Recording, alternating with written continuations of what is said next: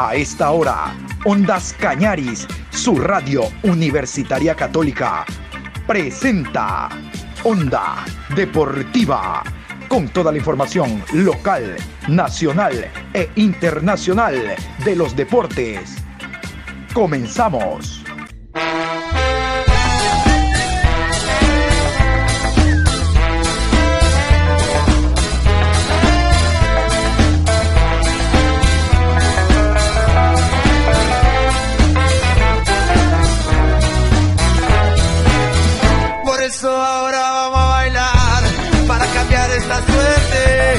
Sabemos gambetear para ausentar la muerte. Vamos a bailar para cambiar esta suerte. Si sabemos gambetear para ausentar la muerte. Hola, ¿qué tal? ¿Cómo les va? Buenas tardes, bienvenidos. Aquí estamos en la programación Onda Deportiva con el gusto de siempre. Hoy lunes 30 de mayo, programa 978 a lo largo del día. Habíamos indicado en la mañana que hoy le íbamos a presentar eh, toda la programación al tema selección ecuatoriana de fútbol. Ya se dio a conocer la nómina, vamos a tener un invitado. A partir de hoy vamos a, conocer de distintos periodistas del país el tema selección ecuatoriana de fútbol, su pronunciamiento, punto de vista. Ahora que se ha dado a conocer esta nómina donde hay un gran porcentaje de jugadores que van a estar en Qatar. Pero quiero iniciar con una nota recogida al periodista Juan José Buscalia. Él es argentino, él es el hombre que está al frente de los torneos con Mebol y algo ha investigado en torno al tema Byron Castillo. Fue entrevistado por la emisora Blue Radio de Colombia y particularmente sobre el tema Byron Castillo vamos a escuchar lo que dice el periodista argentino porque algo ha de haber en torno al tema. Juanjo, ¿hay alguna información del tema eh, Chile y reclamo la FIFA? Mm, no, no hay novedades en cuanto a que alguna de las partes se haya expresado oficialmente. Sí, que hay información que yo he podido averiguar en las últimas horas por parte de la FIFA, es que eh, si el veredicto sale en contra de Byron Castillo, no saldría en contra de Ecuador. Es decir, si es que encuentran argumentos válidos en el reclamo de Chile, probablemente la sanción sea para el futbolista y no para la Federación Ecuatoriana. Es decir, es, decir, es, eh, la analogía de lo que ocurre cuando hay un jugador dopado, que no le quitan los puntos al equipo, sino que sancionan al, jugador. Sancionan al jugador. Para eso tendrían, tendrían que confirmar que la Federación Ecuatoriana no se prestó al dolo y que fue una decisión personal del futbolista como ocurre con el tema del doping. Que engañó, que terminó engañando, que exactamente, terminó engañando al equipo. Tal cual. Y si es así, si se lo castiga a Byron Castillo y no a la Federación Ecuatoriana, no habría cambios en cuanto a los clasificados de manera directa, en este caso Ecuador, y de los clasificados de manera indirecta, por ejemplo el caso de los repechajes. Por lo tanto, Chile no obtendría ningún eh, beneficio en el caso de que la FIFA falle en contra de, de, Byron, de Byron Castillo. Pero por ahora no son más que informaciones extraoficiales porque se espera para los próximos días que la FIFA pueda dar un veredicto. Muy bien, y después de escuchar este tema, ojalá tenga un final feliz, va a tener un final feliz para la selección ecuatoriana de fútbol porque nosotros estamos en Qatar. Vamos a continuación con la nómina. Esta es la nómina oficial que dio a conocer Gustavo Alfaro para los partidos amistosos en este mes de junio. Ya viene junio y hay tres partidos amistosos. La nómina a continuación. Arqueros. Hernán Galíndez, Moisés Ramírez y Alexander Domínguez. Defensas, Robert Arboleda, Piero Incapié, Félix Torres, Javier Arriaga, Diego Palacios, Byron Castillo, Jackson Poroso, Pervis Estupiñán y Ángelo Preciado. Volantes, Alexander Alvarado, Alan Franco, Gonzalo Plata, Dixon Arroyo, Romario Ibarra, Jeremy Sarmiento, Moisés Caicedo, Ángel Mena, José Cifuentes y Jackson Méndez. Delanteros, Leonardo Campana, Michael Estrada, Yorcaef Riasco y Ener Valencia. Y este es el cronograma de actividades de la selección ecuatoriana de fútbol desde hoy 30 de mayo, todo lo que tiene que ver con la preparación de la tricolor para estar a punto en el próximo Mundial de Qatar, se la damos a conocer. Cronograma.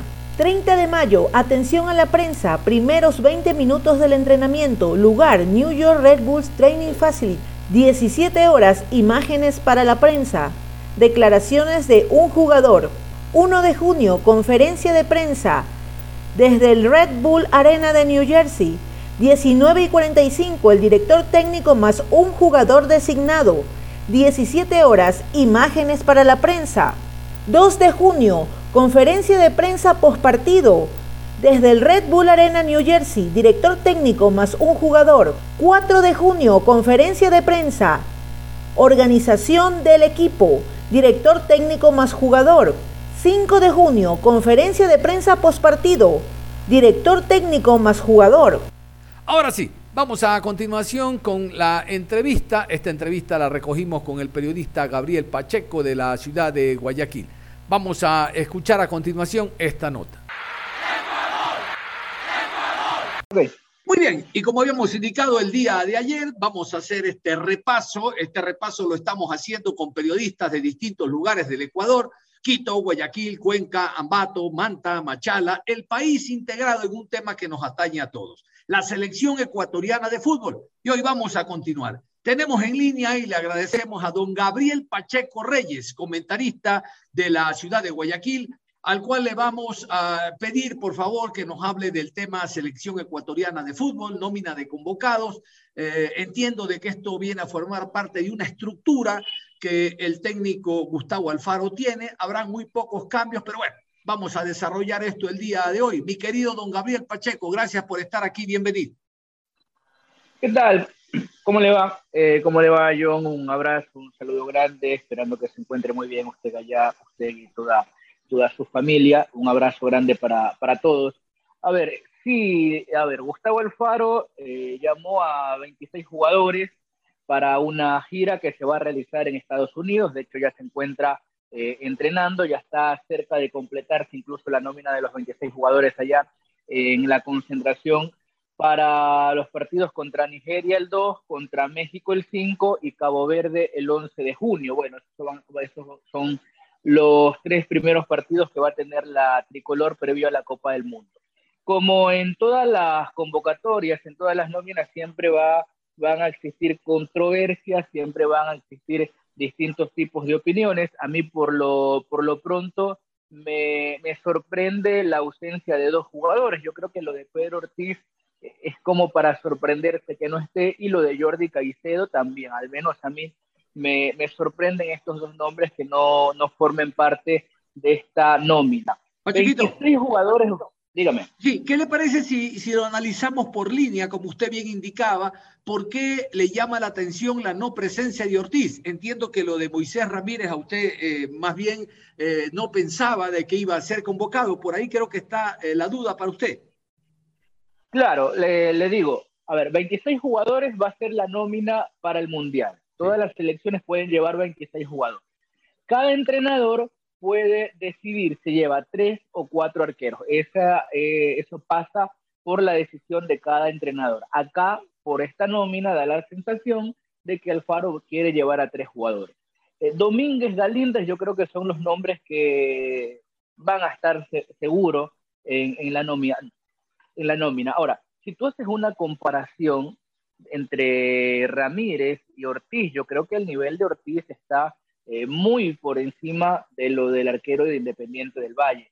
Al menos en, en Emelec, en ese Emelec lleno de irregularidades, Ortiz ha sido el, jugador más importante para sostener muchos resultados. En cambio, lo, de Ramírez, no sé, yo por eso, no sé, yo usted qué opina, pero a mí me parece que Ortiz tiene un nivel muy por encima del de.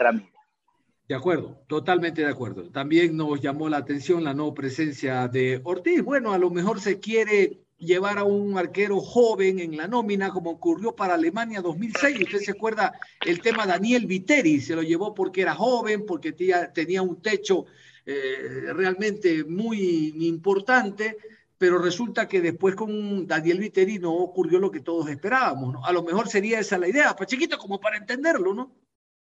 Mm, sí, tal vez puede ser esa la, la intención de tener por ahí un arquero que, que vaya ganando experiencia, como se suele decir en este tipo de, de bueno, en una Copa del Mundo en realidad yo creo que ya no estamos para aprender, como en su momento dijo Hernandario Gómez, y por allí el, el hecho de llevarlo a Daniel Viteri. Pero acá, ¿sabes qué es lo que pasa? Por ejemplo, si comparamos con, con aquella ocasión, me parece que Ecuador tenía seguridad en el arco con Ceballos, o sea, Ceballos era el inamovible. Yo creo que acá ni Domínguez ni, ni Galíndez son arqueros que le otorgan una, una garantía muy alta de que van a conseguir resultados con estos porteros. A mí, ambos arqueros me dejan muchas dudas, tampoco es que Ortiz eh, esté por encima de ellos, pero yo creo que debería eh, ser tranquilamente por lo que ha demostrado tanto en el campeonato local como en la Copa Libertadores el tercer arquero.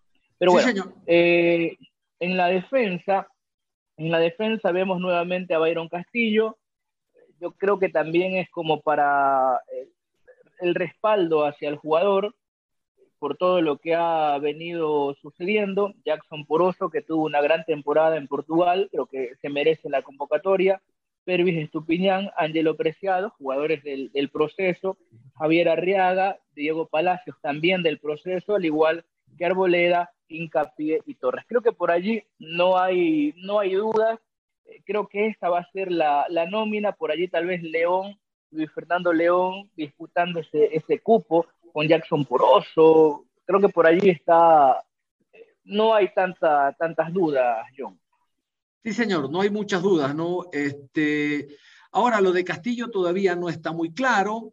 El fin de semana escuchaba a, a Buscalia, un periodista argentino entrevistado por Blue Radio, y el hombre que tiene vínculos con Conmebol por ser anfitrión de, de eventos Conmebol dijo que extraoficialmente él conocería que habría una sanción directamente para Castillo y no para la federación. No sé si usted conoce algo de aquello, Pachiquito. Eh, claro, a ver, pero lo que puede darse acá es que FIFA eh, pida que se realice una nueva investigación. O sea, FIFA, Conmebol lo que hacen es revisar todos los documentos de ambas partes, en este caso de Ecuador y de Chile. La, las pruebas que tenga Chile tienen que ser muy contundentes como para que FIFA pida que se abra nuevamente una investigación a nivel local, o sea, a nivel país. La justicia ecuatoriana tiene que volver a hacer un proceso de investigación y si encontrara irregularidades, allí sí la sanción para el jugador. Claro, pero eh, en sí ni la federación ni Barcelona como el club eh, dueño del jugador van a perder lo que se ha ganado en el ámbito deportivo. Pero en caso de que exista una prueba contundente de Chile, FIFA pediría que se abra nuevamente una investigación y de encontrar irregularidades la sanción sería para el jugador. Claro, y ahí tendríamos como alternante, en el hipotético caso que esto ocurra, la sanción a Byron, a este joven hurtado de Independiente del Valle. La verdad que me llamaba la atención que sea convocado, pero luego cuando llega una liga fuerte, digo, ah, este tenía que jugar en la selección para que llegue a esa liga, porque después que llegó allá ni por el ánfora, no miro en el panorama quién podría reemplazar a Byron. Reitero, ojalá Dios quiera no se dé este eh, tema. Yo cito, eh, pero le cuento, le cuento que José Hurtado es titular en, en Bragantino ha marcado goles en Copa Sudamericana y el otro día hizo una asistencia en el partido de ayer, me parece que fue. Eh, está jugando, o sea, José Hurtado está jugando en el Bragantino y, y viene haciéndolo bien, así que no sería. Pero no le convocan. Que... Ah, claro, en cambio en la selección sí no, no, no lo están llamando. Son de esas cosas que a veces uno no termina de entender. Hay jugadores que, por ejemplo, venían en ritmo y no se los llamaba y ahora que no están jugando se los llama o viceversa. ¿Ya? Eh, porque, por ejemplo, en, en, los volantes aparece en la convocatoria Jeremy Sarmiento, que es un gran jugador, pero que lamentablemente siempre ha pasado lesionado. De hecho, no está jugando, no terminó jugando la temporada por una nueva lesión.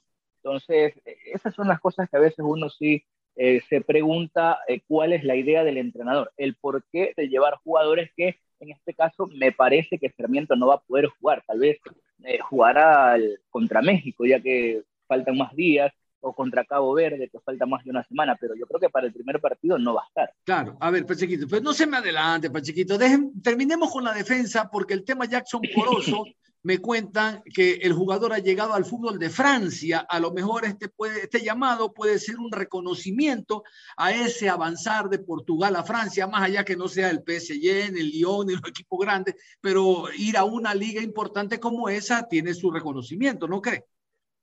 Claro, Jackson Poroso destacó en el Boavista. El Boavista es un equipo eh, de los que normalmente andan de la mitad de la tabla hacia abajo y dentro de ese equipo, el, el defensa ecuatoriano tuvo una, actuación muy destacada, tanto así que el grupo City, el grupo que, que pertenece al Manchester City, estuvo siguiendo al jugador. De hecho, lo tiene allí en la carpeta como uno de los eh, elementos que, que, a futuro podría interesarles. Ha llegado ahora al fútbol de Francia, tiene un contrato largo con el Troyes. Hay que ver eh, si por allí en esta liga también se puede, eh, se puede mantener la regularidad y el buen nivel que creo que mostró en la Liga de Portugal.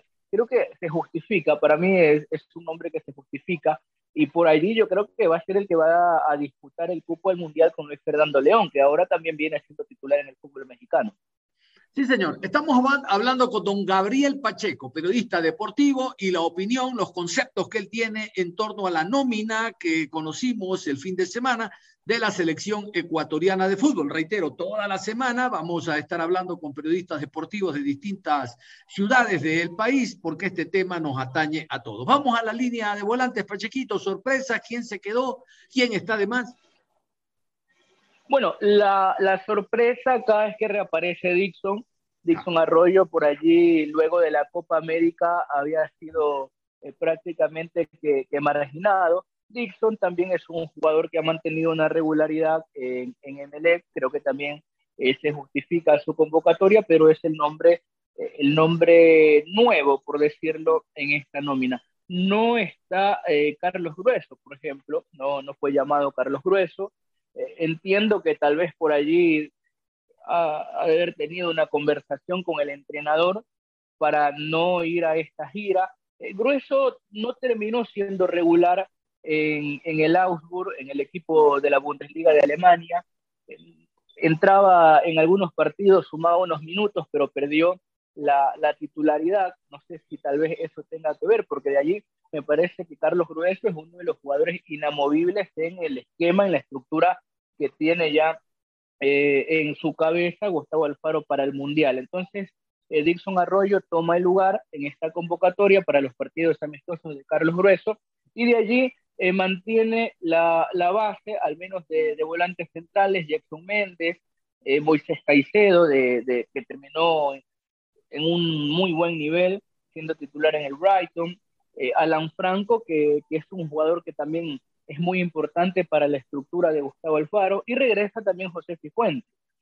José Cifuentes también eh, con una temporada destacada en la MLS, más allá de que muchos consideren que esta liga tal vez no es de las más importantes. Y por los costados, Gonzalo Plata, Ángel Mena, seguramente los que van por la banda, los que van a alternar por la banda derecha, y en el costado zurdo, Alexander Alvarado, eh, yo lo decía hace algunos meses, incluso en alguna programación creo que eh, lo, lo, hablábamos con, con, John y el resto de los compañeros acá en Guayaquil, que Alexander Alvarado es un jugador que viene haciendo una buena temporada como para ser tomado en cuenta en estos partidos amistosos.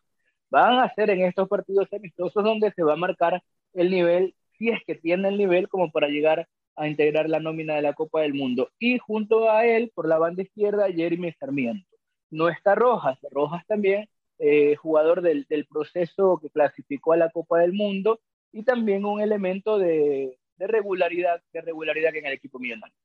Eh, lo, de Ibarra, lo de Ibarra sería por el presente en el Pachuca, la convocatoria de él.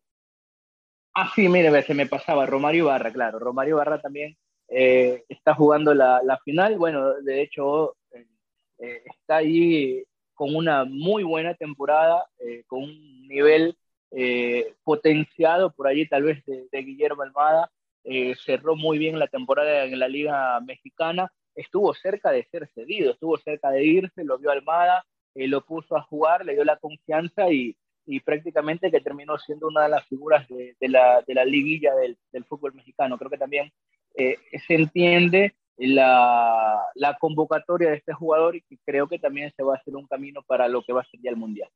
A ver, y le hago la pregunta a Gabriel Pacheco Reyes. Sabe, yo no me he enterado, eh, eh, eh Pachequito, eh, y usted maneja una muy buena agenda, tiene relaciones internacionales, distintos periodistas y tal. ¿Qué ocurre con Ayrton Preciado? Le cuento, me parece que hizo una buena eliminatoria, una buena Copa América, se lesiona con la selección en Perú y me parecería que en un acto de estricta justicia había que convocarle. A lo mejor todavía está convaleciendo, saliendo de lesión. Claro, el problema de Ayrton Preciado es que tiene todavía para algunas semanas eh, en cuanto al tema de la, recuperación. No iba a ser, difícilmente se lo iba a poder llamar para, por lo menos para este mes. Hay que ver qué, qué va a suceder, cómo va la evolución en cuanto a, a una nueva lesión. así como decíamos en el caso de Jeremy Sarmiento, el tema de, de Preciado ha sido similar. Las constantes lesiones que no lo dejaron eh, mostrar sus condiciones cuando recién llegó al fútbol mexicano, le costó un poco, de allí se recuperó, llega a la selección, juega en la selección y lamentablemente allí es donde el jugador, es lamentablemente con la selección es donde el jugador vuelve a lesionarse y incluso eh, está en duda de que llegue en, óptimas condiciones para el mes de septiembre, donde sería la, la, nueva fecha FIFA. Así que lo veo complicado el tema de Ayrton como, como posibilidad para el Mundial. Muy bien, vámonos ahora sí al tema delanteros. Los delanteros entiendo que son cuatro que ha convocado Alfaro Pacheco. Sí, señor. Señor. A ver, acá eh, Ener Valencia, Michael Estrada, los, los fijos, salvo cualquier eh, situación que les pudiera pasar a estos dos jugadores, ellos van a estar en, en la Copa del Mundo. Y de acá reaparece Leonardo Campana, que ha mejorado, está teniendo una muy buena eh, una muy buena participación en, con su equipo, el Inter Miami, en la MLS. Marcó nuevamente este fin de semana, eh, viene anotando muchos goles, da asistencia, tiene un, un muy buen rendimiento. Creo que también justifica su presencia. Y don Diorcaex Reascos, en cambio, le pasa todo lo contrario. Marcó un gol sí hace como hace algunas semanas, pero de allí no terminó siendo titular en su equipo ya se acabó, bueno, pronto se acabó la temporada para, para, para el Newell, el Newell de Rosario, pero no, no encontró la regularidad que se esperaba el, el ex jugador de Liga de Quito. Entonces, a mí sí me llama la atención porque creo que más allá del buen nivel de campana y la situación de Diorta de Riascos, creo que lo de Jordi Caicedo es hoy por hoy uno de los mejores jugadores ecuatorianos que está, que está en el fútbol internacional no está en una de las ligas top de Europa. La Liga de Bulgaria ni siquiera está en la mitad, tal vez, de serlo, pero no deja de ser una, una liga que seguramente está un poquito más por encima de la MLS o, por allí, tal vez eh, son, son pares, pero yo creo que un jugador como Jordi Caicedo es justamente lo que, lo que Ecuador